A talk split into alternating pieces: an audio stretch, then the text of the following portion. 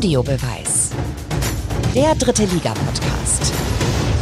Herzlich willkommen und Dobri Den zur neuen Folge vom Audiobeweis Powered by Sport 1. An dieser Stelle absichtlich mal die Begrüßung auf Russisch, weil man aktuell in der dritten Liga hauptsächlich das russische Wort für Tschüss hört.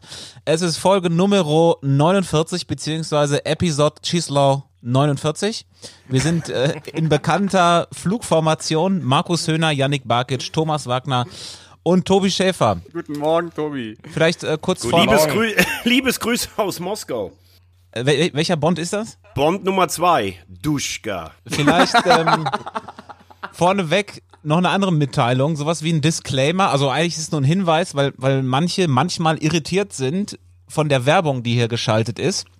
Erstens mal, es sollte euch nicht überraschen, schließlich sind wir der einflussreichste Drittliga-Podcast Europas, der von vier Typen gemacht wird, deren Initialen ausschließlich aus Konsonanten bestehen. äh, zweitens, wir haben keinen Einfluss auf die Werbung, was und wann es läuft. Und drittens, falls sich ein paar Ferkel von euch ertappt fühlen, weil sie denken, ein Algorithmus hat nur mir diesen lastiven Spot reingespült, es kriegen alle Hörer das gleiche Spot-Verwöhn-Programm oder dasselbe. Also das nur mal so zur Info. Und jetzt Feuer frei. Also ich würde sagen, wir können das Ding jetzt schon zumachen. Überragend, sagen. Dem ist nichts hinzuzufügen. Naja, dem ist natürlich äh, spätestens seit gestern Abend schon ein bisschen was hinzuzufügen. Denn das ist die aktuelle Breaking News. Es geht um den KfC Oerdingen. Nach ungefähr fünf Jahren ist nämlich Schluss. Der russische Krösus Mikhail Ponomarev steigt als Investor beim KfC Oerdingen aus. Er sagt, ich bin emotional müde geworden. Äh, es sind angeblich auch welche vorhanden, die an seinen Anteilen interessiert sind. Angeblich Geschäftsleute aus Armenien äh, stehen schon bereit, gucken sich gerade alles an und wenn alles eingetütet ist, dann ist eben Schluss, spätestens am Saisonende, auch als Präsident übrigens, nach Geschäftsführer Strüver, also der nächste, nennen wir es mal, Abgang beim KfC Oerdingen. Äh, ihm ging es jetzt sportlich einfach nicht schnell genug aufwärts. Die Frage an euch, kommt es eigentlich noch überraschend oder war das irgendwann klar? Also ich ähm, möchte jetzt mal nicht in das äh, allgemeine Ponomarev-Bashing einsteigen. Klar haben wir uns da auch in der Vergangenheit schon kritisch zu geäußert. Aber erstmal bleibt festzuhalten, er hat äh, den KfC Uerdingen wieder auf eine Fußball-Landkarte äh, draufgebracht. Ähm, er hat äh, zwei Aufstiege geschafft. Und tatsächlich glaube ich sogar diese Erklärung. Ähm, ich glaube, er hat gedacht, spätestens im zweiten Jahr macht er einen Durchmarsch in die zweite Liga, in einem dann vielleicht renovierten Stadion in der Grotenburg. Das ist alles nicht schnell genug gegangen. Und man muss ja ganz ehrlich sagen, was der KfC Uerdingen spielt, ist eigentlich mit das langweiligste in der ganzen Liga. Also äh, der MSV Duisburg zum Beispiel bewegt einen, weil man mit ihm mitfiebert. Oben äh, platzieren sich Mannschaften, mit denen man nicht gerechnet hat. Uerdingen-Spiele, wenn du, wenn du liest im Dienstplan, du musst zum KfC Uerdingen, dann denkst du so, boah. Also das ist nicht schick. Das ist in einem Stadion, wo gar keine Atmosphäre ist, auch schon vor Corona. Und äh, deshalb verstehe ich das auch. Äh, Also ich bin auch emotional gelangweilt, wenn ich die Spiele sehe. Und dann verstehe ich auch, wenn es dein Herzensprojekt ist. Ähm, die andere Frage ist natürlich, wie kann der KfC Uerdingen jetzt überhaupt überleben? Ich gehe mal davon aus, dass viele Spieler hochdotierte Verträge haben. Wird das so aufgefangen? Und ähm, das andere ist, dass es natürlich nicht das erste ähm, Projekt im Sport ist, äh, was bei ihm, äh, siehe Eishockey, nicht ganz so erfreulich zu Ende geht. Also von deshalb äh, oder von, von daher bin ich mal gespannt, wie das in Uerdingen weitergeht, aber mich überrascht es nicht. Dann, dann kann, ich, kann ich mich ja schon mal darauf einstellen, auf die Gefühlslage, weil ich weiß, dass ich am Samstag nach Uerdingen muss. Da hast du mir schon mal richtig Freude bereitet hier mit der Ansage. Ähm, ich darf am Samstag in dieses Stadion und muss dann das sagen, ähm, die, die fehlende Emotionalität in den letzten Jahren, ähm, die hat natürlich sehr wesentlich auch mit, mit dem Zustand zu tun, dass die kein eigenes Stadion hatten. Und das muss man natürlich dann auch mal gerade Richtung Stadt schieben. Äh, jetzt ist die Situation eingetreten, die Uerdingen nicht brauchte, äh, dass jetzt auch noch der Geldgeber wegflutscht. Und ich finde es echt schade, der ich Bayer Uerdingen noch in der Bundesliga erlebt habe und diese Grotenburg schon ihren Charme hatte. Die haben eine Fankultur da. Äh, der Groti fand mit seinen ganzen Geschichten die, die historischen Erinnerungen an das äh, Wunder von der Grotenburg. Gerade jetzt am Wochenende hat Uerdingen ja gegen Dresden gespielt. Äh, dass sie es nicht geschafft haben, da einen Prozess in diesen letzten Jahren hinzukriegen, in der Stadt ihren Werbeträger äh, wieder in die Stadt zu holen. Das ist schade und ein Teil der Emotionalität ist dieses Auswärtsdasein in Duisburg und Düsseldorf ähm, und deswegen glaube ich, hat das jetzt überhaupt keine Zukunft mehr. Ja, wurde schon sehr viel Richtiges gesagt. Ähm, ich kann da gar nicht äh, so viel anschließen. Mich hat's nur überrascht, also als vor drei Jahren der KFC Oerdingen aufgestiegen ist, habe ich mich eigentlich total auf diese Mannschaft gefreut, weil, was du eben gesagt hast, Markus, da, gab, da gibt so viele Geschichten mit dem Grotifant, mit der Grotenburg, ähm, Traditionsverein, aber diese ganzen Elemente haben sie nie geschafft, in diese Liga zu transportieren. Es war immer nur Chaos und es hat sich selten ähm, um die sportlichen Belange gedreht. Und das hat es, wie du gesagt hast, wirklich schon, ähm, ja, hat es sehr emotionslos gemacht. Und das ist einfach schade. Obwohl nur Chaos äh, finde ich ein bisschen zu viel gesagt. Eher ungewöhnlich, dass viele äh, rausgeworfen wurden und im Nachgang dann man sich häufig vom Gericht getroffen hat oder sowas. Aber zu sagen, ich bin der, der hier bezahlt, ich bestelle die Musik, äh, das finde ich, das finde ich gar nicht so schlimm. Es hat nur letztlich nicht dazu geführt, dass es jetzt in der dritten Liga besser wurde, sondern eigentlich wird's immer schlechter, habe ich das Gefühl, vom Sportlichen her. Ist natürlich auch die Frage, ob du dir Spieler holst, die eher so im Herbst ihrer Karriere sind. Wollen die überhaupt in die zweite Liga aufsteigen? Wo sie dann wissen, da wird es sportlich anspruchsvoller. Äh, man hört ja, da haben Leute in der dritten Liga mehr verdient als in der zweiten Liga. Das war halt vielleicht der falsche Weg. Und äh, ich finde aber schon, dass das Hauptargument das wirklich von Markus ist. Also wenn du nie eine Heimat hast, nie mal eine Kabine, wo du hin kannst, wo du auch so ein bisschen den Verein leben kannst und äh, streunst da durch die Stadt und darfst hier mal trainieren und da mal und dann diese grauenhaften Heim-Auswärtsspiele in Duisburg oder, oder, oder Düsseldorf ohne jede Atmosphäre, dann ist es wirklich auch schwer, da was äh, hinzubekommen. Und äh, da bin ich ganz klar bei Markus. Da hat die Stadt auch keinen guten Job gemacht. Aber wenn wir jetzt mal bei der sportlichen Stagnation bleiben, die Ponomarev so ein bisschen bemängelt, ist er im Prinzip nicht auch selbst schuld dran, wenn man so mit den Trainern jongliert und so willkürlich quasi Trainer rausschmeißt und verpflichtet? Naja, nicht nur mit Trainern, Tobi, ne? Auch mit Spielern. Äh, wenn ich überlege, wer da alles gekommen und gegangen ist äh, in, in den letzten Monaten. Und das hat mir persönlich ähm, in, der, in der Orientierung gefehlt. Eine kompetentere sportliche Leitung. Er ist der Geldgeber. Dann hat man zwischendurch diesen Monsterversuch mit Stefan Effenberg gemacht. Ähm, der, der Stefan ist ein loyaler Typ. Äh, ich, ich kenne ihn eben als Co-Kommentator von Sport 1 und sagt er, nee, will ich jetzt so nichts zu sagen, muss man auch respektieren recherchieren, ähm, was da intern war.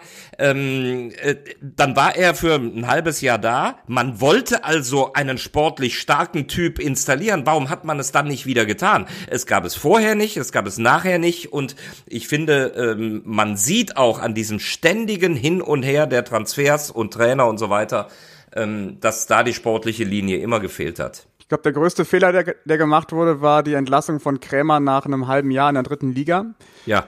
Da hat man wirklich, ähm, wie man so schön sagt, rangeschmeckt an die, an die oberen Plätze und war echt gut im Flow. Und nach der Winterpause gab es dann, glaube ich, ein, zwei höhere Niederlagen und man hat viel zu früh Stefan Krämer entlassen deswegen überrascht mich jetzt auch eigentlich dieser ähm, der Zeitpunkt von dem angekündigten Rücktritt, weil man hat sich ja im Sommer schon gesagt, wir machen jetzt einen Schnitt, wir machen jetzt eine Philosophieveränderung unter Krämer, wir krempeln den Kader komplett um, wir stellen auf Jugend um, nicht mehr auf diese satten Profis in, in Anführungsstrichen.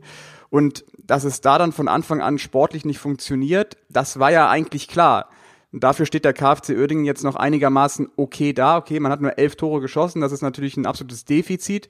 Aber dennoch kann man auf dem, was Krämer bislang geschafft hat in dieser Saison, aufbauen. Ähm, und deshalb überrascht mich im Endeffekt jetzt der Zeitpunkt von Ponomarev.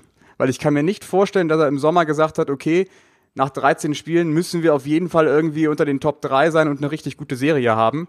Ansonsten steige ich hier aus. Ich glaube, das sind schon noch äh, diverse andere Dinge da im Hintergrund. Die ihn Aber nerven. findest du wirklich, findest du wirklich, Entschuldigung, dass ich die Frage stelle.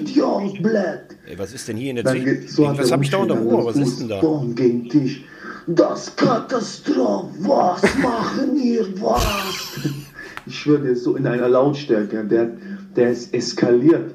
Der Trainer sitzt auf der Physiobox, fix und fertig. Dann geht er zu Trainer, ein Meter vor seinem Gesicht. Trainer, erzähle mir, was du machen mit Mannschaft, was sprechen, Arschloch, du, weg, du. So, das muss lang. Tut mir leid. Einmal mussten wir da noch reinhören. Manuel Konrad, So. ne? Ja. Ja, alleine wegen der Nummer wird er natürlich ewig in Erinnerung bleiben. Das ist schon, das ist schon ein Stück Drittligageschichte. Aber wo wir jetzt schon mal einen gehört haben ähm, und auch Stefan Krämer schon angesprochen haben, er wurde am Wochenende bei Magenta Sport gefragt, wie es denn um die Mannschaft bestellt ist, was zum Beispiel mit der Mentalität der Mannschaft ist. Und da hat er das gesagt. ich glaube, dass auch wenn man das vielleicht in der Tabelle im Moment noch nicht ablesen kann, in der Mannschaft eine Riesenmentalität steckt, weil äh, es gibt so ein paar Dinge, die es nicht ganz unkompliziert machen, bei uns zu arbeiten und dafür macht die Mannschaft echt gut. Hui. Das äh, war zwar eine kurze Antwort, die ja aber sehr viel aussagt, oder? Also äh, für mich sagt das nicht so viel aus. Ich sehe das auch nicht so wie Yannick, dass da was aufgebaut ist. Ich finde den KFC Uerdingen langweilig, uninspiriert, auch wie sie spielen. Das ist ja auch keine Mannschaft, wo ich sage, boah, da sind jetzt aber fünf 20-Jährige drin, äh, die alle mal ein bisschen Zeit brauchen. Also guck dir mal die Aufstellung vom Wochenende an. Da sind ganz viele gestandene Zweit- oder Drittligaspieler drin. Ähm, klar, 0-0 ist ehrenhaft äh, in Dresden. Da lässt sich auch keiner hängen, aber das wirkt für mich jetzt nicht so, als wenn du sagst, boah, die sind aber sportlich so spannend, die steigen jetzt im nächsten Jahr zwangsläufig auf.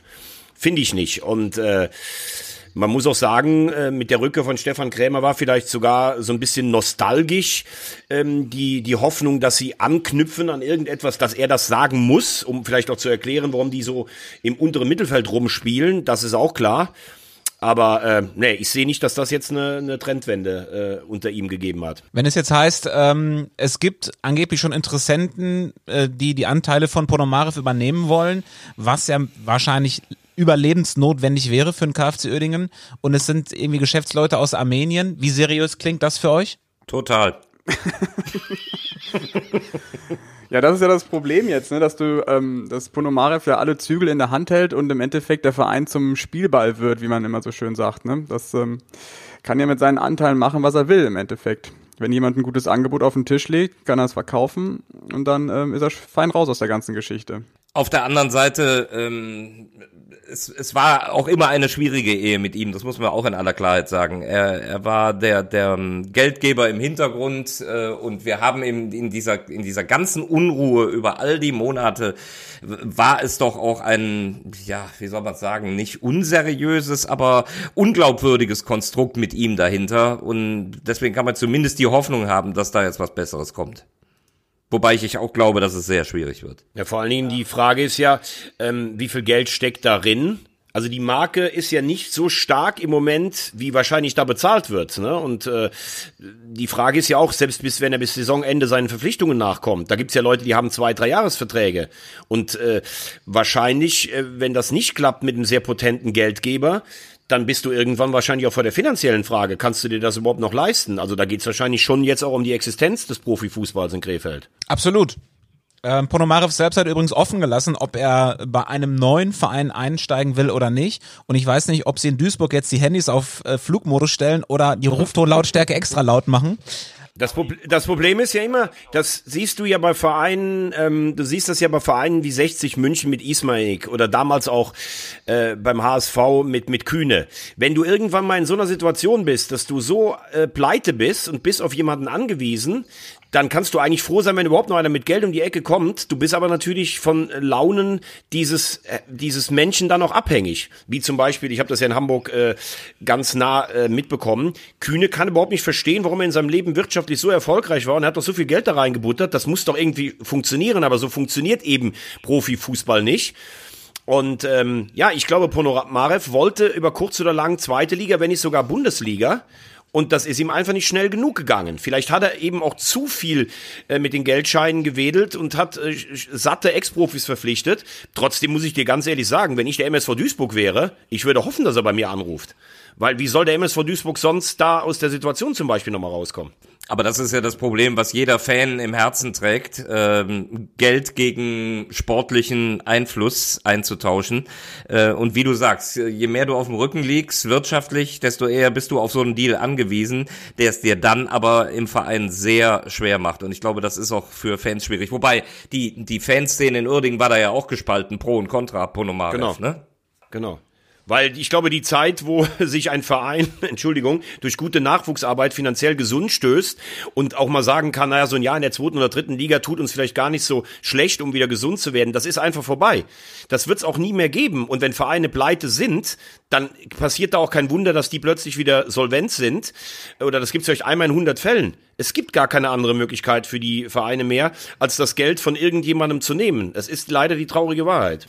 Ja, und, das, und der, der Gedanke Duisburg, äh, der ist schon sehr präsent, weil, weil sich schon die Aussagen auch mehren, dass es spätestens im Frühjahr in Duisburg wirtschaftlich äh, sehr, sehr schwierig wird. Vielleicht abschließend noch ein Satz zu Uerdingen. Ich meine, es gibt ja die Perspektive jetzt, dass man in der kommenden Saison endlich in der Grotenburg spielen darf. Also äh, es kommt ja jetzt endlich Bewegung rein, deswegen ist der Zeitpunkt irgendwie komisch. Aber wenn wir mal beim Sportlichen dieser Saison bleiben, wird es denn da zumindest eine sorgenfreie Saison oder glaubt ihr, der KfC Oerdingen kann da vielleicht noch weiter nach unten rutschen oder wird das so, so eine typische Mittelfeldplatzierung? Das ist für mich eine typische Mittelfeldplatzierung, so wie du es gerade sagst. Also die sind defensiv total stabil mit Lukimia und ähm, Kirchhoff, wenn er denn nicht verletzt ist. Die haben natürlich vorne unfassbar unfassbare Probleme haben. Nur Kiprit, äh, Grimaldi und Osave müssen einfach fit werden. Aber das ist eine Mannschaft, die, glaube ich, nicht unten reinrutscht und nicht so große Probleme hat wie beispielsweise andere Vereine wie Duisburg oder auch, weiß ich nicht, der FCK beispielsweise die aber auch definitiv nicht oben reinrutschen wird. So eine gewisse Ausstrahlungslosigkeit. Also ich, ich habe sie selber diese Saison tatsächlich noch nicht spielen sehen. Deswegen finde ich dann immer schwierig äh, selber. Ähm, aber eine gewisse Ausstrahlungslosigkeit äh, ist durchaus äh, festzuhalten. Ja. Also ich glaube, dass der KfC Uerdingen, ähm, dass das auch heißt Abstiegskampf. Denn äh, da werden sich Spieler Gedanken darüber machen, wie geht das weiter. Äh, du hast jetzt schon das Ziel aus den Augen verloren, oben mitzuspielen. Äh, klar, widerspricht sich jetzt ein bisschen mit dem, was ich eben gesagt habe. Vielleicht will der ein oder andere gar nicht aufsteigen. Aber die Perspektive, wir halten jetzt mit Uerdingen die Klasse, um nächstes Jahr gar nicht zu wissen, wie wir weiter bezahlt werden. Also mit Stichtag heute ist für mich der KfC Uerdingen ein potenzieller Abstiegskandidat. Dann machen wir da erstmal einen Deckel drauf und gucken auf äh, die obere Tabellenregion. Wir haben nämlich einen neuen Tabellenführer, weil Saarbrücken zum vierten Mal in Folge ohne Sieg geblieben ist. 1 zu 4 in Mannheim. Das war gleichzeitig die höchste Saisonniederlage. Dresden jetzt wieder Erster durch eben das 0 zu 0 gegen Oerdingen, was wir schon angesprochen haben. Ingolstadt und Rostock könnten punktgleich sein. Beide haben aber auch nicht gewonnen. Stattdessen marschiert der SC Verl weiter oben rein. 4 zu 2 gegen Halle gewonnen. Ähm, die haben als einzige übrigens oben noch zwei Nachholspiele. Und in der Theorie reicht ein Sieg aus diesen beiden Nachholspielen schon aus und Ferl wäre Erster. Yannick, du hast sie ja gesehen gegen Halle. Ich habe sie gesehen. Ich war gestern da, habe die wunderschöne Reise ins ostwestfälische Ferl bestritten, alleine. Das Wichtigste vor ist, ja, das, Wicht, das, Wichtigste vorab, es gab Pumpernickelschnitte, mit Käse, Senf und Salat. Bodenständig. Vom Verein oder von dir selber Kredenz? Natürlich von mir selber. Bitte dich. Warum haben wir davon nichts in der Insta-Story gesehen? Ja, ich war so begeistert von der Wall of Fame in Ferl, äh, da dachte ich, das ist wichtiger. Match Day war natürlich großartig. ähm, danke dafür, Markus. Ähm, du hast es eben schon angesprochen, Tobi. Ähm, in Ferl sagt man gerne Netto-Tabellenführer. So unter der Hand. ist ein ganz witziger Begriff, finde ich. Also ich bin, ab die Ferler jetzt äh, dreimal gesehen in den letzten Wochen. Ich bin absolut begeistert. Ich war vor der Saison jetzt gar nicht so der große äh, Ferl-Bekenner und Fan, war, ja, habe ich relativ nüchtern betrachtet, die ganze Geschichte, aber die haben mich in den letzten Wochen echt abgeholt. Also ich bin total begeistert von dem Fußball, den die spielen, in ihrem 4-3-3-System. Extrem offensiv, zeigt ja auch die Torbilanz, 25 Tore, äh, mit die beste Offensive der Liga. Und äh, natürlich sticht ein Mann heraus, Slatko Janic, gestern mit seinem äh, 75. Tor in der dritten Liga, jetzt auf Platz zwei in der ewigen Torschützenliste. Das ist schon ähm, sehr cool, wie die so aufspielen. Also der strahlt auch so eine gewisse Selbstverständlichkeit aus da im Spiel. Ähm, be beeindruckt mich schon, diese Erfolgsgeschichte aus Ostwestfalen spielen einen tollen Fußball. Ähm, vor allem auswärts äh, äh, habe ich das so erlebt. Ähm, macht totalen Spaß, denen zuzugucken. Umschaltspiel super. Dass sie es aber auch zu Hause mit so einer Wucht hinkriegen, ähm, das, das habe ich eher nicht so erwartet. Ähm, und sie haben natürlich da vorne in der Offensive drei Jungs, die die richtig gut sind. Janic ja nur einer von den dreien. Ähm, das ist schon richtig klasse. Und du hast jetzt gesagt, Netto-Tabellenführer. Ich habe mich bei einem Kollegen verhört, der hat es nicht gesagt, aber nur so kam mir der Spruch bei einem Aufsteiger in den. Wenn wir sehen, wie stark die Aufsteiger spielen, dann wäre der STFR als Tabellenführer sozusagen der Rebellenführer, was die Aufsteiger angeht, weil die bescheren uns ja eine ganz starke Saison. Lübeck hat sich gefangen. Türkgücü okay im Mittelfeld, aber Saarbrücken und Ferl sind meine Top-Rebellen der Liga. Das hast du, glaube ich, vor der Saison gesagt, äh, Veggi. Rino Capretti, du hast ihn doch schon, ähm, dass der bei den Bayern im Gespräch war. Ich finde, es ist ein super spannender Trainer, den man noch so ein bisschen in den Interviews anmerkt, dass der noch nicht diese Euphorie ausstrahlen möchte. Ich, er macht ja aktuell seinen DFB-Trainerschein und ich glaube, die kriegen da ja auch eine gute Medienschulung und man merkt ihm total an, der ist total bedacht in den Interviews und ähm, will nichts Falsches sagen und will nicht in diese Euphorie verfallen, in die er eigentlich verfallen könnte als Italiener. Er ist der Anti-Kwasniok, würde ich sagen. Ne? So also, aus, genau. Zwei völlig verschiedene Typen. Ja, Capretti, äh, die Bayern wollten ihn unbedingt für ihre zweite Mannschaft haben. Gilt wirklich als Riesentrainertalent.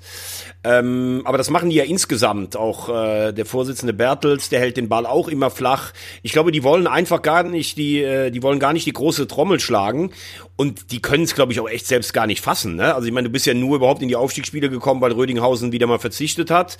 Und ähm, sowas kann, kann ja auch echt schief gehen. Du kannst ja sagen, wir, wir ziehen unser Konzept durch und kannst damit totale äh, Bruchlandung ähm, machen, aber die spielen einfach echt schönen Fußball. Das muss man ja auch sagen. Und es gefällt mir vor allen Dingen auch gut, wenn Mannschaften selber aktiv sind, weil wir hatten hier darüber auch schon mal gesprochen. Jeder Trainer sagt ja heutzutage, ah, wir müssen in die Pressing, in den Pressing-Moment kommen, in die Umschaltbewegung. Ja, die Ferler sagen einfach, wir haben gute Fußballer, wir wollen Fußball spielen. Und da lacht wirklich das Fußballherz. Ähm, sind vielleicht spielerisch sogar noch ein bisschen besser als Saarbrücken. Saarbrücken kommt mehr über Tempo und Wucht, finde ich. Äh, zwei richtig geile Aufsteiger. Ich glaube nicht, dass Ferl am Ende aufsteigt, aber ich glaube, Abstiegskampf können wir bei denen jetzt schon ad acta legen. Das glaube ich auch. Und über Capretti äh, kann ich auf eine schöne Geschichte kommen. Äh, ich habe mit Capretti, äh, Capretti telefoniert, lange gesprochen vor dem Playoff gegen Lok Leipzig. Und da hat er mir erzählt, äh, dass er in der Nähe äh, von Neapel aufgewachsen ist und mit seinem Vater Napoli im Stadion gesehen hat. Und er war verzückt von Diego Maradona. Und an dieser Stelle, lieber Herr Wagner, ein kurzer Querverweis. Ich war Mittwoch beim Fan Talk bei Sport 1 und dann nachts auf dem Rückweg.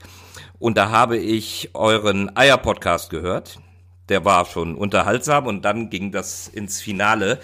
Dein Vortrag über Maradona, ne? Und jetzt wirklich mal ein fettes Kompliment, der war ja annähernd, du, wie, wie du elektrisiert warst, euphorisch, was du da rausgehauen hast, das war ja annähernd orgasmisch. Nein, wirklich, okay. man, ne, nee, weil man, weil man einfach merkte, du hast, glaube ich, sieben, sieben bis neun Minuten da irgendwie, du hast, du warst nicht mehr zu bremsen, ne? Und diese, diese Leidenschaft, ich fand den Maradona cool und neulich bei, an der Fischtheke habe ich mit Alberto drüber gesprochen, wen fandst du eigentlich besser, Messi oder Maradona? Ähm, da, da, da war ich irgendwo dazwischen. Ich glaube, du wüsstest sicher, was du sagst. Du hast die komplette Euphorie rausgehauen, warum du diesen Typ geliebt hast und das war mehr als überzeugend. Kompliment. Vielen Dank. Ich, äh, ich melde mich, ich meld mich jetzt ab hier. Das ist, mehr geht nicht. Vielen Dank, lieber Markus. Das wäre übrigens jetzt der perfekte Zeitpunkt für den Podcast Geile Liebe. Wir äh, geben dem Algorithmus mal kurz fünf Sekunden Zeit. Wenn dann jetzt. Und Tobi, was hast du vorher noch gesagt? Ich habe nur gesagt, dass es zum Glück nur annähernd orgasmisch war, sonst hättest du wieder zu Mr. Wash in die Innenreinigung gemusst. Parkplatz6.de Ihr Dienstleister im südlichen Köln. Also Ferl ist dann äh, der Netto-Tabellenführer und der Rebellenführer. Was sagt ihr zu den anderen Teams, die jetzt, also ich meine, Dresden ist jetzt wieder oben, das überrascht uns nicht. Vielleicht kann man über Rostock sprechen, die die Chance gehabt hätten, aber jetzt in, gegen Wiesbaden dann verloren haben. Veggie war da. Genau, ich war gestern da mit Strassi. Äh, sie haben jetzt mit zwei Heimspielen überzeugend den Anschluss an die Spitze wiederhergestellt. Das darf man auch nicht vergessen. Und gestern muss ich sagen, ich halte ja Wien, ist für mich eine Mannschaft, die habe ich mittlerweile ganz hoch am Zettel, weil die sind gut in die Saison reingekommen. Die haben die Abgänge ganz gut äh, verkauft. Aber wie Rostock 35 Minuten lang gestern Wien Wiesbaden hergespielt hat, also es war mit das beeindruckendste, was ich in der Saison gesehen habe. Jetzt kann man natürlich sagen, gut, du musst ja dann mindestens einen Punkt mitnehmen. Also Löhmanns Röben, der in den letzten Wochen eigentlich gut gespielt hat, der hat zwei Pässe gestern gespielt, in der 32. und der 35. Beim ersten hat er fast den Baum, Bauzaun kaputt getreten in, in Wiesbaden. Und dann ein dermaßen katastrophaler Fehler im Aufbau, also der völlig, also ohne Zusammenhang in dieser Partie war. Dann liegen sie 0-1 zurück, das hat sie geschockt, auch aus der Pause raus. Hinten raus hätten sie es auch noch machen können. Ganz bittere Niederlage für Rostock, die haben mir echt richtig leid getan, weil die dann nachher noch zehn Stunden in den Bus rein mussten oder sowas.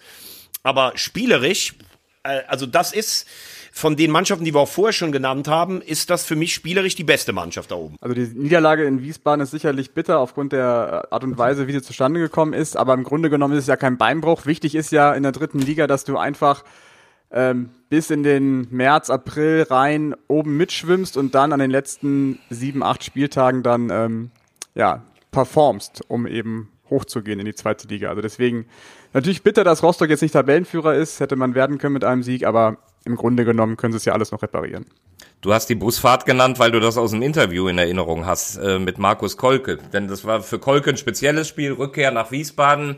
Und der O-Ton war natürlich wunderbar, wie der so richtig angefressen dann sagt, so und jetzt noch so eine scheiß Busfahrt nach Hause, neun bis zehn Stunden. Also der hatte einen ziemlichen Kragen fand ich auch interessant. Ich habe mich mit Jens Hertel vorm Spiel mal unterhalten, also als die Kamera äh, noch gar nicht an war, wie die das im Moment machen, ob die auch weite Touren fliegen. Ne? Die haben ja äh, viermal nach München praktisch, dann Saarbrücken, Kaiserslautern. Das sind ja für die fast alles zwischen 800 und 1000 Kilometern. Ne, sie machen alles mit dem Bus. Ähm, klar, du kannst sagen, die Busse sind mittlerweile modern, aber dann sage ich auch, wie machst du es denn dann in der englischen Woche? Bleibst du dann am Spielort und fährst am nächsten Tag erst zurück? Äh, oder fährst du die Nacht durch, wo du ja dann praktisch zwei Tage verlierst? Und äh, sagt, das kommt dann immer darauf an, wann das nächste Spiel ist, ob das dann Samstag oder Sonntag ist. Das wird mit der Mannschaft abgestimmt und sowas.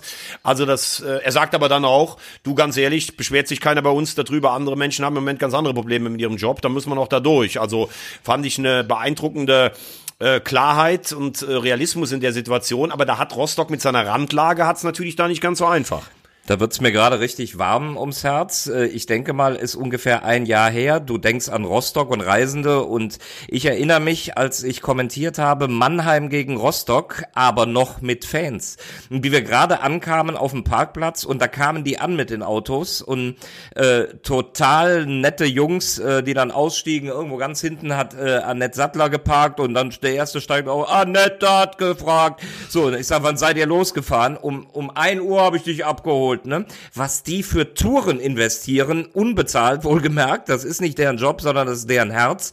Ähm, was die für Touren bald hoffentlich wieder hinlegen, wenn sie wieder zurück dürfen in die Stadien. Aber da wird richtig Erinnerung wach. Also du meinst jetzt die Fans, ne? Ja, ja. Oh ja apropos Fans, ich habe jetzt gesehen, in England waren ja wieder Fans im Stadion beim FC Liverpool. Habe ich auch 2000, so gedacht. Ja. Ist irgendwie ein falscher Zeitpunkt um wieder Fans ins Stadion zu lassen. Aber gut, müssen sie selber wissen. Also, Rostock haben wir, Dresden nur ein Halbsatz. Äh, Finde das okay, mal zu Hause 0-0 nicht durchzudrehen äh, und dann, dann alles nach vorne zu investieren, ähm, ist, glaube ich, völlig okay. Nach vier Siegen in Folge das, das Unentschieden. Ähm, jetzt geht's nach Halle. Äh, ohne Hartmann. Mit Hartmann ging's bergauf. Äh, hoffentlich für Dynamo. Ohne Hartmann jetzt nicht wieder ein kleines Stück bergab. Und im übernächsten Spiel ist es dann echt ein Highlight am 15. Dezember in der englischen Woche. Dresden gegen Ferl. Boah, nicht mehr oben zu finden, ist übrigens 1860 München, 1 zu 2 gegen Köln verloren. 60 wartet seit fünf Spielen schon auf einen Sieg. Wo ist denn da der Schwung eigentlich raus? Also ich war mit Yannick, das war mein zweites Spiel, wir waren in Höhenberg. Ich habe eine halbe Stunde von den Löwen gesehen, die war Wahnsinn am Anfang. Und es ist, bestätigt sich immer, wenn du daraus zu wenig machst, eigentlich mussten sie zu dem Zeitpunkt 2-3-0 gefühlt äh, führen, hätten auch elf Meter kriegen müssen. Wobei das ja oft auch eine Milchmädchenrechnung ist, wenn du halt in der zehnten Minute deine erste Chance nutzt, dann verändert sich das Spiel vielleicht dann schon so, wie wir es erst nach einer halben Stunde gesehen haben. Ähm, ich glaube, dass den Löwen es auch langsam auf die Füße fällt, dass der Kader so eng ist. Die haben erst 16 Spieler verschiedene eingesetzt. Die haben vorne natürlich eigentlich nur Mölders, also der, der muss auch immer durchspielen. Pusic hat sich ja jetzt wegen privater Probleme abgemeldet auf unbestimmte Zeit. Was man so ein bisschen hört, ähm, deutet das vielleicht schon noch darauf hin, dass der nicht mehr wiederkommt. Äh, da lohnt sich auch mal ein Blick auf die Vita. Der hat vor 60 schon 16 verschiedene Vereine gehabt oft auch nach einem halben oder nach einem Jahr dann äh, den Vertrag aufgelöst. Es war ja auch so ein bisschen äh, von Günter Gorenzel der Königstransfer. Ähm, ja, um es einfach ganz klar zu sagen, trotz aller guter Arbeit von Kölner und auch Gorenzel, der ein paar gute Leute eingekauft hat, da fehlt es dann doch. Also die Bank ist einfach zu dünn bei den Löwen. War schon alles drin. Ich habe hier stehen Kaderqualität in der Breite nicht da. Nur die Spieler von 1 bis 13 sind, wenn sie Normalform haben, gut für die dritte Liga und auch dann für mehr. Aber ähm, die Breite ist eben nicht da und wenn Mölders dann doch mal ausfallen sollte, gibt es aktuell kein Backup wegen dieser ganzen Pusic-Geschichte. Also ich finde auch, dass die Löwen dringend, vor allem in der Offensive im Winter nochmal nachlegen müssen, wenn sie denn oben richtig reinschmecken äh, müssen, äh, wollen. Ranschmecken wollen, so ist es richtig. Und für Kölner ist es jetzt zum ersten Mal äh, eine kleine Ergebnisdelle, also fünf Spiele in Folge nicht gewonnen. Das gab es halt noch nie unter Kölner. Und da bin ich jetzt mal gespannt, wie sie es im nächsten Spiel machen wollen. Da fehlen dann Wein und Dressel, also das Herzstück der Löwen in der Zentrale.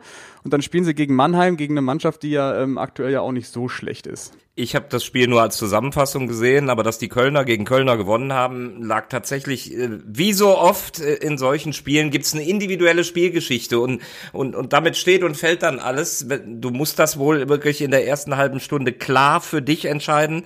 Äh, und Koronkiewicz, der das 1-0 selber mit einem, mit einem fetten Ballverlust eingeleitet hat, äh, kommt dann völlig glücklich vorne zum Schuss, ähm, macht selber das Tor, sein erstes überhaupt in der dritten Liga. Und dann entwickelt sich sowas zu einer blöden Geschichte, dass du dir dann natürlich kurz vor Schluss auch noch ähm, das 1 zu 2 einfängst, wo du normalerweise zumindest mit einem Punkt nach Hause gehst. Ja, 1 zu 2 durch Marcel Risse. Da hat dann endlich mal die individuelle Qualität der Viktoria drei Punkte beschert, würde ich sagen. Das, was wir vor der Saison ja angesprochen haben, dass er genau für solche Situationen auch mal geholt wurde. Der rechte Fuß von ihm hat man schon in der ersten Halbzeit gesehen. Bei einer Chance gegen die Löwen. Ähm, das hat schon richtig Qualitäten. Macht auch Spaß, ihm zuzusehen, wenn er abzieht. Total. Äh, ein, ein Abschluss, der nicht zuletzt im ersten FC Köln den Aufstieg in die Bundesliga 1 bescherte gegen den VfL Bochum. Was mich aber wundert, da bin ich eben drauf gestoßen, Veggie, du warst ja bei dem Spiel, ähm, elf des Tages im Kicker. Vier Viktoria-Spieler. Also so deutlich habe ich es jetzt nicht gesehen. Also es steht, okay, Koronkiewicz ist mit drin, das ist okay. Risse, ja. Risse als Matchwinner meinetwegen, aber wunderlich und Klefisch auch in der Elf des Tages? Nee, weiß ich bin nicht. Ich, bin, bin ich bei, bei dir, wobei da ist ja, glaube ich, auch so ein bisschen das Problem. Jeder ähm, Lokaljournalist macht da seine Noten. Das sind ja oft auch externe, also die sonst nicht für den Kicker schreiben.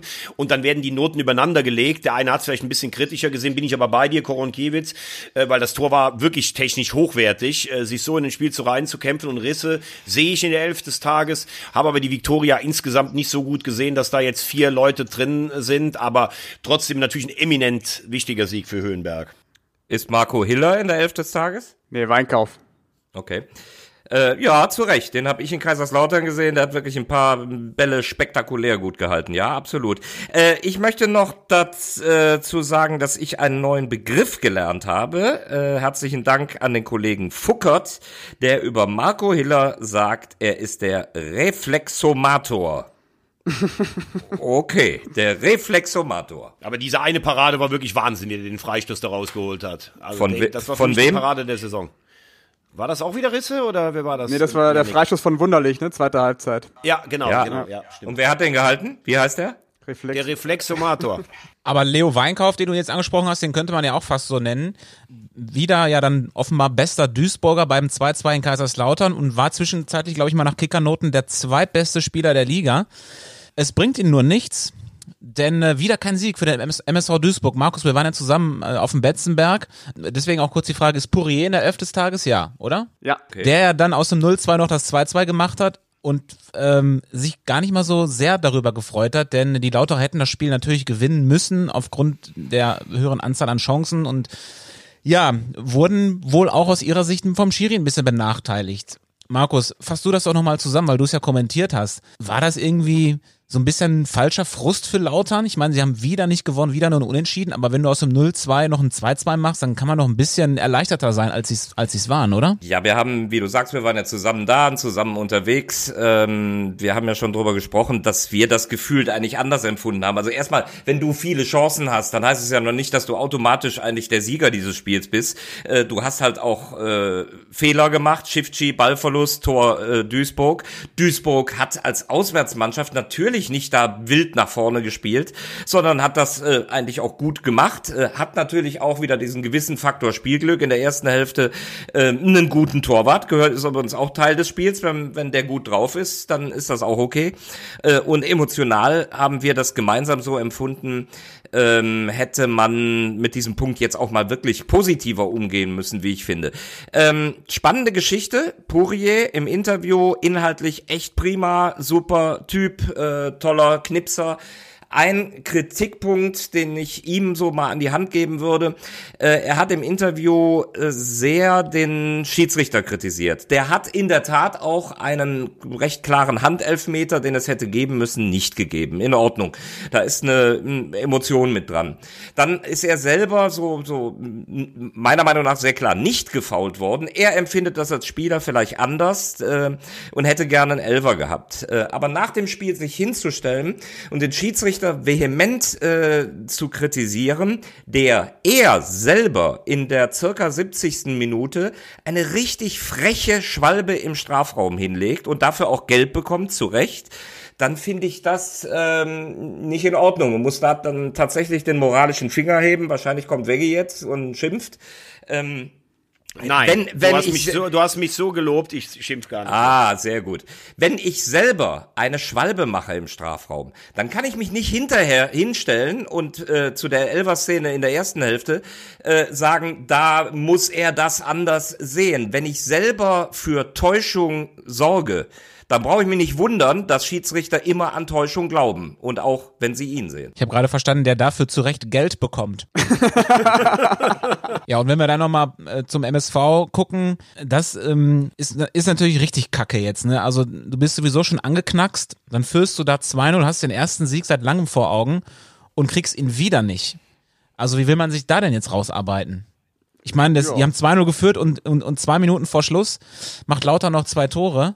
Äh, man hat es den Duisburgern angesehen, die waren, die waren wie versteinert alle, die konnten das überhaupt nicht fassen. Ja, ist ja auch der absolute Horror. Dann führst du in Kaiserslautern 2-0 und, und ich, ich habe es in der 85. nicht beschreien wollen, aber man, man weiß eben, dass Spiele so laufen können. Ich habe in der 85. gesagt, Leute, doch noch ist das nicht durch. Denn es war klar, fängst du einen in der mentalen Situation, dann geht das mega wackeln los äh, und dann ist es natürlich dramatisch, dass äh, Sauer bei dem Kopfball von Purier zwei Meter entfernt ist. Da musst du, gerade bei Purier, zumal das ja kalkulierbar ist, wer bei denen die Tore macht, ähm, da musst du wacher sein. Vor allem ist es ja auch immer wieder auffällig, dass der MSV äh, Tore nach Standardsituationen kassiert und auch so plumpe. Ne? Also letzte Woche, ich kann mich an Dynamo Dresden erinnern, da war es ja auch so eine kurz ausgeführte Ecke von Weihrauch. Ähm, oder auch gegen Ferl, als du da warst, ähm, Tobi, da hat Ferl ja auch die Ecke irgendwie so kurz ausgeführt und Rabic trifft dann. Also die, das ist schon auffällig jetzt in der letzter Zeit, dass, dass die gedanklich einfach gar nicht mehr auf der Höhe sind, MSV Duisburg, und sich richtig dämliche Gegentore fangen. Wir sind übrigens gemeinsam mit der äh, Bundesbahn nach äh, Kaiserslautern gereist. Tobi, der Leiter der Sendung Tim Froberg und ich. Wir hatten gehofft auf Kuchen oder Kisch. Ähm, Tim Froberg hat gesagt, nein, erst ab 250 Kilometer. Wir haben dann nachgeguckt, es sind 239. So eine Scheiße aber auch. Es war trotzdem ein sehr netter Ausflug. Und es gibt nicht nur Marlon Ritter, sondern mein Ritter war Tobi Schäfer. Die Begründung, ich bin knapp 30 Jahre im Job und doch passieren immer wieder Dinge, die dir noch nie passiert sind. Tobi grinst, ich hoffe, er weiß, was ich meine. Ja, er weiß es. Er saß links oben äh, in, in angebrachter Entfernung, fünf Meter entfernt, hat für Instagram komische Videos gemacht, warum ich da mit meiner Decke sitze. Ähm, aber dann kam plötzlich sein großer Einsatz. Ich habe die Taste gedrückt, um den Leiter der Sendung Tim Froberg anzusprechen. Äh, für euch draußen ist klar, dann drücke ich die Taste. In dem Moment werde ich auf dem Sender stumm geschaltet und kann mit dem Tim reden. Diese Taste wiederum ist eingerastet, war nicht mehr rauszudrücken. Das heißt, äh, die Erlösung für alle Zuschauer, ich war, wäre gar nicht mehr zu hören gewesen, äh, hätte mich dafür den Rest des Fußballtages mit Tim Froberg unterhalten können. Und mein Ritter Tobi Schäfer sprang mir zur Seite, erkannte die Situation und hat mit seinem Finger auf die dieser Taste rumgehackt, bis er uns alle erlöst hat und alles wieder gut war. Das ist aber keine Überraschung. Man spricht ehrfurchtsvoll vom ganz besonderen Finger in der Domstadt. ja. Ich. Endlich habe ich mal für einen Ausraster gesorgt. oh, nicht schlecht. Ja, jederzeit wieder, ne? Äh, äh, call me Zivi, Markus. Der, der, der Technik-Tobi. Großer Einsatz. Äh, lass uns doch jetzt mal so langsam Richtung des Kultquizzes kommen. War das grammatikalisch richtig? Richtung des Kultquizzes? Klingt irgendwie komisch. Äh, aber nicht ohne vor nochmal äh, explizit Thomas Wagner zu danken für seinen großartigen Vorschlag letzte Woche, was unseren großen Audiobeweis Trikotpokal angeht. By the way, Thomas, wir sehen dich schon seit einigen Minuten nicht mehr. Wir hören dich nur noch. Wir hoffen, Ja, ich, ich sehe auch bei mir selber nichts mehr. Ich bin irgendwie eingefroren, aber ich sehe euch noch. Es ist alles gut. Dann hol dir doch eine Decke. Nee, ich bin hier eingerastet. Mein Bild, mein Bilddings, diese Taste ist eingerastet und ich brauche den Wunderfinger, um wieder rauszukommen. Goldfinger. Oh, Also, Thomas. Bond 3. Vielen Dank nochmal für deinen Vorschlag äh, zum Modus von unserem äh, ähm, Trikotpokal, den wir bei Instagram austragen. Wir haben jetzt eine kleine Vorrunde durchgespielt mit acht Mannschaften. Die vier, die sich durchgesetzt haben, gesellen sich zu den zwölf, die quasi ein Freilos hatten. Und jetzt geht's dann los mit dem Achtelfinale. Bei Instagram könnt ihr da gerne mal mitklicken und wir küren also die Mannschaft mit dem schönsten Trikot in der dritten Liga. Ich bin sehr gespannt. Jetzt küren wir erstmal denjenigen unter euch mit dem meisten Wissen über die dritte Liga, denn jetzt kommt das große Audiobeweis-Kult-Quiz. Verein oder Spieler heute? Nein, heute ist ein Verein dran. Oh, geil. Ja. Habe ich wenigstens eine Chance. Wir bräuchten mal so ein, äh, so ein, so ein Intro dafür. Für das Kultquiz. Muss irgendwer mal einsprechen. Am besten ähm, Werner Schulze-Erde oder sowas. Ne, dieselbe, die hier diese Porno-Lines macht, irgendwie. Lebt der noch, Werner Schulze? Ach, es war der andere, der, äh, der ähm, Walter Freiwald, der ist gestorben, ne? Boah, Werner lebt noch. wollte ich gerade sagen, habe ich jetzt hier in ein großes Fettnäpfchen getreten? Nein, nein. Gut. Okay, also dann spielen wir jetzt wieder Wer bin ich? Also welcher Verein bin ich? Ich gebe Hinweise auf den Verein, der natürlich aktuell in der dritten Liga unterwegs ist.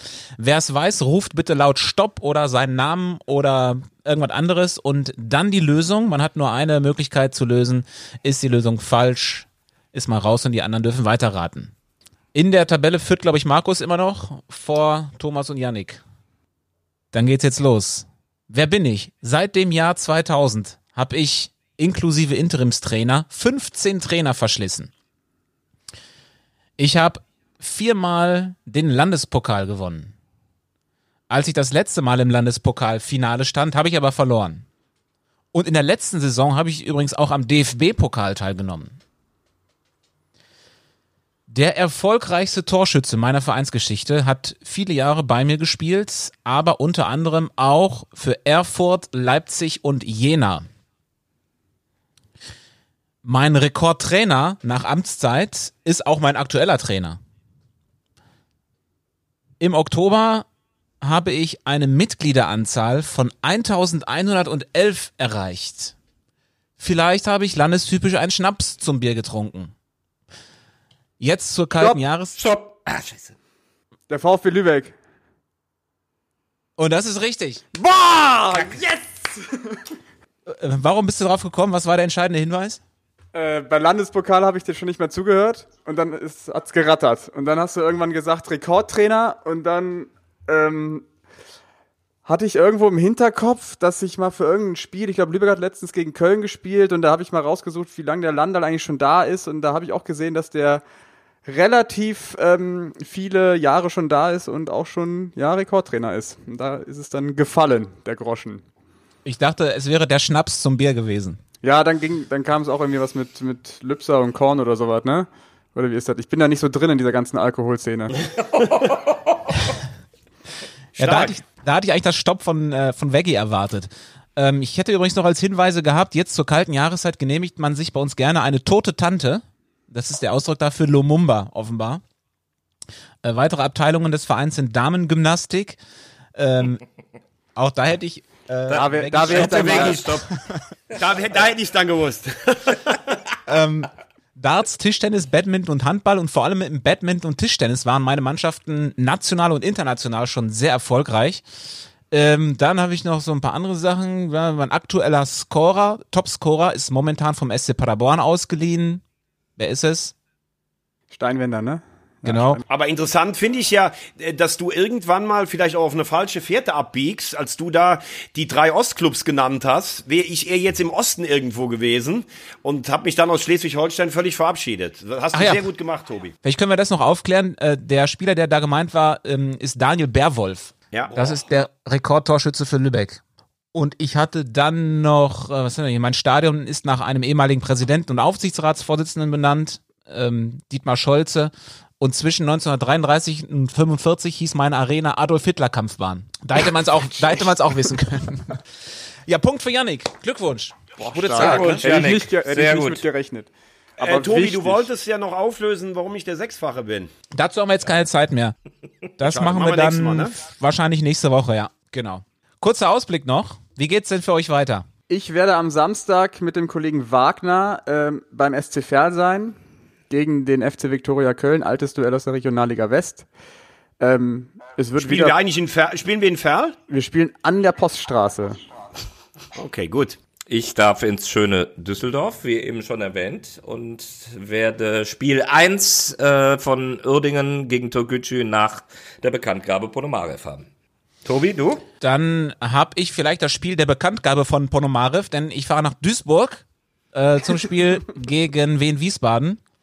Kommentator ist Sönke Sievers. Aber Sehr schön. schwere, schwere Nummer für den MSV, der sich zu Hause eh äh, schwer tut und, und nach dem Nackenschlag äh, jetzt gegen Wiesbaden, die, die ja auch wirklich einen guten Ball spielen, was Veggie eben gesagt hat, dann mit Malone und Hollerbach da echt zwei coole Jungs haben, echt schwierig.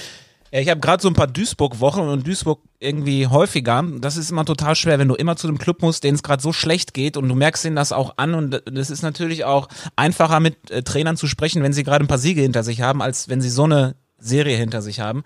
Aber Lettieri war eigentlich am Samstag ähm, zumindest während des Spiels sehr viel aktiver als sonst. Also das habe ich zumindest so wahrgenommen. Er ist ja jetzt kein großer Vorturner, aber er hat sehr viel reingerufen und, und war ja nach dem Spiel auch gar nicht so enttäuscht. Er hat ja auch gesagt, das war jetzt irgendwie schon auch ein bisschen ein Schritt nach vorne, nur eben punktemäßig nicht. Habe ich auch so empfunden, will ich nur noch gerade ein lustiges Zitat von ihm. Das ist ja auch der Nachteil, äh, wenn keine Zuschauer da sind, dass wir fast alles hören. Das habe ich oben auf der Tribüne gehört, wie er zum Saibene rübergerufen hat. Was hast du denn eigentlich für ein scheiß Benehmen? Äh, das brüllen hier auch manchmal die Nachbarn rein, wenn sie wenn sie Wenn zuhören, der, wenn der den Podcast Goldfinger hier aufnehmen. wieder aktiv ist. Ja, dann äh, haben wir alles abgehakt. Ich ja, wichtiger Hinweis euch- noch für morgen, ne? Nachholspiel. Meppen gegen Mannheim spielt ja morgen noch. 1845 auf Magenta Sport. Die Mappener kommen wieder. Unter Frings, also irgendwie habe ich so das Gefühl, die haben sich äh, aufgeräumt. So in der Corona-Phase. In der Quarantäne. Also Dienstagabend, je nachdem, wann man uns hört, äh, Meppen gegen Mannheim, spannendes Ding. Dann äh, war's das für heute. Wünsche euch eine schöne Woche und ein schönes Wochenende. Bis nächste Woche. Ciao, Tobi. gesund. Ciao. Audiobeweis. Der dritte Liga-Podcast.